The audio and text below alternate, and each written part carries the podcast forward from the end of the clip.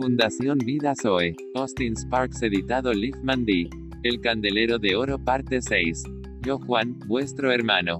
Y copartícipe vuestro en la tribulación, en el reino. Y en la paciencia de Jesucristo. Estaba en la isla llamada Patmos. Por causa de la palabra de Dios. Y el testimonio de Jesucristo.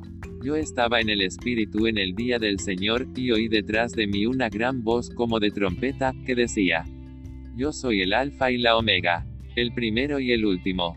Escribe en un libro lo que ves, y envíalo a las siete iglesias que están en Asia, a Efeso, Esmirna, Pérgamo, Tiatira, Sardis, Filadelfia y la Odisea.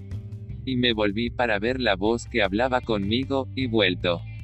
Vi siete candeleros de oro, y en medio de los siete candeleros, a uno semejante al Hijo del Hombre, vestido de una ropa que llegaba hasta los pies, y ceñido por el pecho con un cinto de oro. Su cabeza y sus cabellos eran blancos como blanca lana, como nieve, sus ojos como llama de fuego, y sus pies semejantes al bronce bruñido, refulgente como en un horno, y su voz como estruendo de muchas aguas. Tenía en su diestra siete estrellas, de su boca salía una espada aguda de dos filos, y su rostro era como el sol cuando resplandece en su fuerza. Cuando le vi caí como muerto a sus pies. Y él puso su diestra sobre mí, diciéndome, No temas, yo soy el primero y el último, y el que vivo, y estuve muerto, mas he aquí que vivo por los siglos de los siglos, amén. Y tengo las llaves de la muerte y del Hades. Escribe las cosas que has visto, y las que son, y las que han de ser después de estas. Apocalipsis 1, 9 al 19. Por el Espíritu de Dios Juan estaba en el Espíritu. Pero hasta ahora aún todavía muy pocos entienden. Él vio siete candeleros de oro. En el día del Señor. Vemos los tiempos se han acortado. Jehová estará con vosotros. Si vosotros estuviereis con él, y si le buscareis, será hallado de vosotros, mas si le dejareis, él también os dejará. Muchos días ha estado Israel sin verdadero Dios y sin sacerdotes que enseñen el temor de Dios, pero cuando en su tribulación se convirtieron a Jehová el Dios de Israel, y le buscaron, él fue hallado de ellos.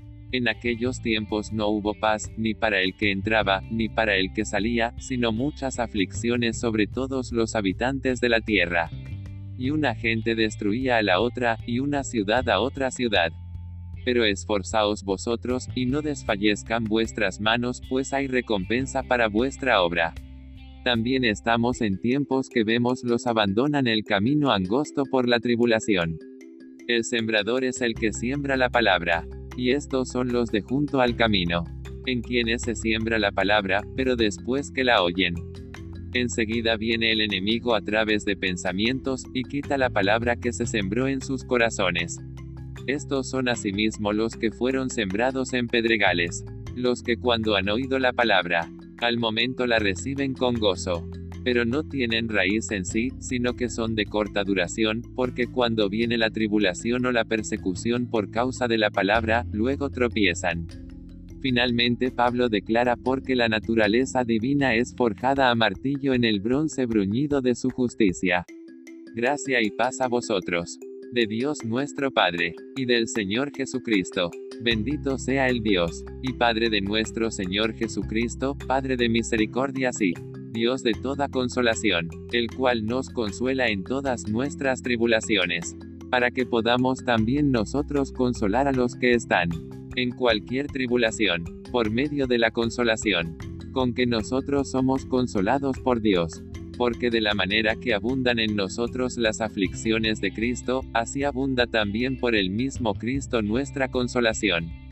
Pero si somos atribulados o consolados es para vuestra salvación la cual se opera en el sufrir las mismas aflicciones que nosotros también padecemos. Solo podemos ser el candelero de oro por la naturaleza divina, forjada por su fuego santo o tribulación, la cual tiene peso de gloria. Amén.